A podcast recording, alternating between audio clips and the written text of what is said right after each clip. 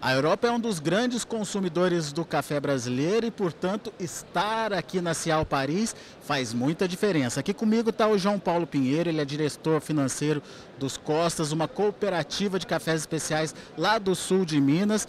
E a importância, né, João Paulo, de estar numa feira como essa em um ambiente onde o consumidor conhece e gosta do café brasileiro, né? É, a gente está aqui participando do, do, de, uma de um evento como esse, uma feira desse tamanho. É, é muito importante para nós, é, da, da, agricultura familiar, estar tá trazendo é, a nossa cara aqui, apresentando para o, o mundo, aqui no, no continente europeu, é, o nosso produto. Trazemos aqui nossos cafés é, de qualidade, cafés bem, bem conceituados aí, já temos bons clientes aqui na Europa e também vem, vem buscar mais, cliente, mais clientes para a produção, para o nosso consumo. Você estava me contando que a Europa já é um, um canal de exportação importante para vocês da cooperativa. A Europa é o nosso maior consumidor de café. Hoje, 70% da nossa produção pode-se dizer que já é exportado aqui para o continente europeu. Temos grandes clientes os maiores, o nosso maior cliente está aqui. É, além da Europa? Além da Europa, a gente vendemos também para os Estados Unidos. Esse ano fizemos a primeira venda para a Ásia, o Japão, e que deu um valor agregado muito bom. Isso aí a gente vai conseguir é, valorizar os nossos produtores lá no sul de Minas. E aqui você estava me contando que é um ambiente também para é, angariar novos clientes fora dessa zona que você já trabalha? Sim, essa feira aqui hoje está sendo uma grande oportunidade para prospectar novos clientes. É, o diferencial foram, foram bastante visitas de, de clientes do Oriente Médio e do Norte da África. Acredito que vamos ter boas relações de negócio para essa região. Vamos contar um pouquinho do trabalho de vocês lá no sul de Minas. Vocês são de Boa Esperança, é isso? É, são quantos cooperados e que tipo de café vocês estão produzindo lá? É, somos lá do, de Boa Esperança, no sul de Minas.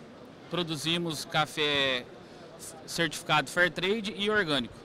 É, a nossa produção está, em média, a gente exporta 70% da produção nossa vem para vai para exportação conseguimos exportar bastante café. Conseguimos com isso, o nosso produtor consegue uma boa valorização no produto, no valor agregado no seu produto, pelo certificado Fairtrade e orgânico. É, e a gente tenta trazer a, a, o nosso produto, o produto dos produtores para o mundo, para a gente conseguir sempre estar tá prospectando novos clientes, novos mercados e conseguir agregar sempre bons valores no, no nosso café. Qual é a produção de vocês e são quantos produtores trabalhando com a cooperativa? Hoje nós temos, a, a cooperativa tem 240 famílias. 240 famílias, dessas 240 famílias a gente produzimos esse ano seria um, um, ano de 100 a 110 mil sacas, mas como teve geado, um tempero climático e uma seca, a produção quebrou bastante, caiu para 55 mil sacas esse ano. Então foi uma quebra significativa, mas estamos com boa perspectiva para o próximo ano de produção. Acho que agora é, a gente volta para a casa da, da, da, das 100 mil sacas. De todo esse volume, 70% então vai para exportação. E como é que é essa divisão entre café orgânico e café convencional? É, a divisão vai 10% dessa produção é orgânica e 90% é convencional. Mas você estava me contando que está num trabalho intenso a cooperativa para aumentar essa proporção de café orgânico, é isso? Exatamente. O, mercado orgânico dá um, uma, um valor agregado maior no, no café e a gente está buscando os produtores para que venha para o manejo orgânico, está tendo até uma boa aceitação. É, para quê? Para que a gente consiga atender a demanda do exterior. Tem demanda? Tem, tem muita gente procurando por esse tipo de café? Tem muita demanda. Nós não conseguimos produzir, acho que nem um, um décimo da demanda de café orgânico. Do Japão, por exemplo, foi só orgânico essa primeira venda de vocês, né? Foi só orgânica. A nossa primeira venda orgânica, a nossa primeira venda pro Japão foi orgânica. E o mercado japonês é um mercado bastante rigoroso, muito criterioso. Eles vêm construindo uma relação é, a, a, longo prazo até conseguir fechar o negócio. Dessa vez a gente conseguiu, estamos muito felizes que conseguimos vender, comercializar com o Japão e que essa relação se mantenha e que o volume também só venha aumentar. Dá uma ideia, você falou de agregação de valor, dá uma ideia do diferencial entre o orgânico e o convencional para que o nosso público possa entender o que, que você está falando. Olha, o, a, o, diferencial aí chega, a, chega na casa de 80% a mais no café orgânico. Café orgânico aí vai gerar um, uma renda bem maior para a, o produtor. Mas é mais difícil de produzir também, né? Ele tem uma dificuldade na questão dos. Tem mais entrada na lavoura, né? Ou seja, você tem mais roçada, você tem é, as pulverizações, você tem com maior frequência do que o convencional. Então. Um período de adaptação também, quando você muda de uh, um padrão para outro. Exatamente. Com o, o, período de transição que o regulamento é, europeu, americano e o asiático também, é 36 meses o período de transição. Ou seja, você corta os insumos é, químicos, 36 meses só produto orgânico e só após esses 36 meses você vai aderir o selo de orgânico, você vai poder exportar esse café como orgânico, como orgânico exportação. Mas a, antigamente existia muita reclamação sobre a falta de opção para o controle, para enfim, um manejo eficiente do orgânico. Hoje essa história já mudou? Com certeza. É, eu comecei, nós começamos a trabalhar com orgânico desde 2015. 2015 foi um período difícil de dessa aquisição de insumos, saber qual insumo era bom, qual que aonde tinha, né? Hoje não, hoje tem um leque muito grande, muito muito extenso mesmo de para produção orgânica. É, eu posso falar que talvez seja tal, muito próximo à, à quantidade de, de insumo convencional. Principalmente os insumos biológicos, que cresceu muito, muito, muito, muito nesses últimos anos. E como é que o produtor lá da sua região está vendo essa possibilidade aí é, de migração do convencional para o orgânico?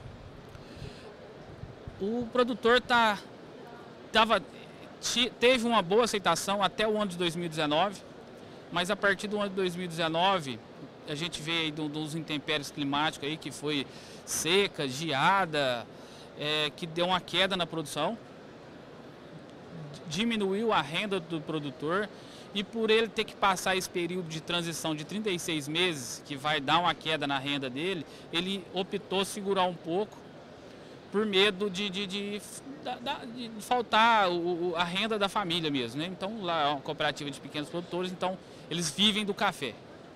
É, mas acredito que agora, esse ano, já, já se iniciou muito bom, muito bom.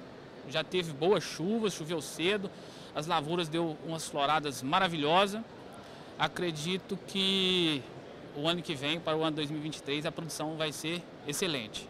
E a cooperativa ela ajuda tecnicamente o produtor também nessa transição, né? Exatamente. A cooperativa, além de dar apoio com os insumos, insumos orgânicos, ela também dá assistência técnica, porque o, o quando o produtor sai de um manejo para o outro, ele não tem conhecimento, é, e ele precisa desse acompanhamento agronômico. Então tem um agrônomo acompanhando ele mensalmente, dando todas as orientações necessárias para que ele saia, se, saia bem sucedido na produção orgânica, no manejo orgânico.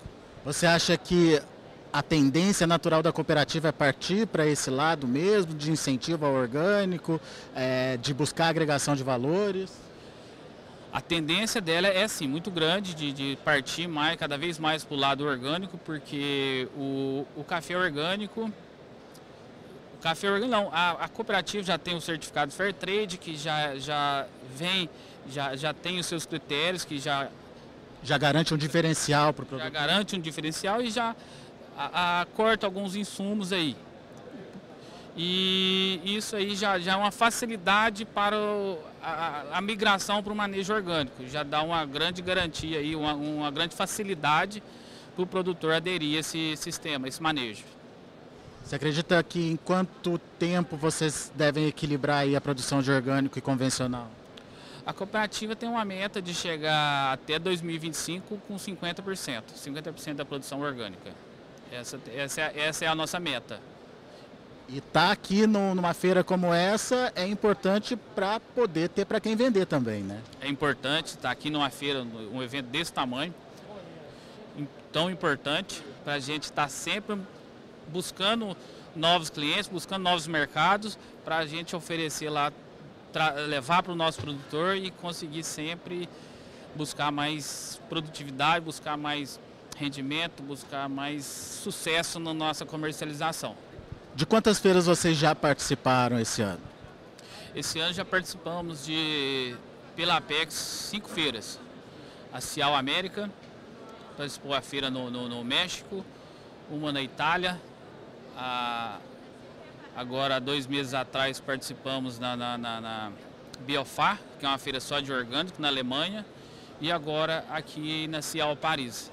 Aqui na Cial é a primeira vez de vocês? a Cial é a primeira vez que a gente participa e estão muito satisfeitos que é, tivemos ótimas, ótimas, grandes visitas de, de, de, potencial e acredito que vão, vai gerar bons negócios. Como é que é essa parceria com a PEX? É importante para vocês? A PEX dá um apoio muito, muito importante para nós. É, é, fundamental, eu, acredito, eu falo que é fundamental, porque se não fosse esse apoio, acho que seria muito difícil a gente conseguir o, ingressar, entrar dentro de uma feira sem o apoio da, da, da. É, todas, as, todas essas feiras que a gente participou teve forte apoio, grande apoio da Apex. Então acho que a gente tem que estar junto, buscando as ideias e estar tá participando junto, participando com a Apex e ela nos orienta, nos dá um apoio, nos aqui mesmo na, durante o evento tem toda assistência, tem um acompanhamento muito bom. Inclusive ela já até lançou a agenda para 2023. Já fizemos inscrições para algumas feiras e vamos, estamos esperando aí para ver se conseguimos participar. Tá vendo então o trabalho dos pequenos produtores lá do sul de Minas, é, uma busca aí por alternativas mais rentáveis, é, principalmente buscando nichos de mercado e como o João Paulo disse, a necessidade aí é, de se adaptar a fazer essa transição aí no caso da produção de orgânicos, mas tem lá o seu valor, tem lá a sua remuneração e tem mercado querendo esse tipo de café.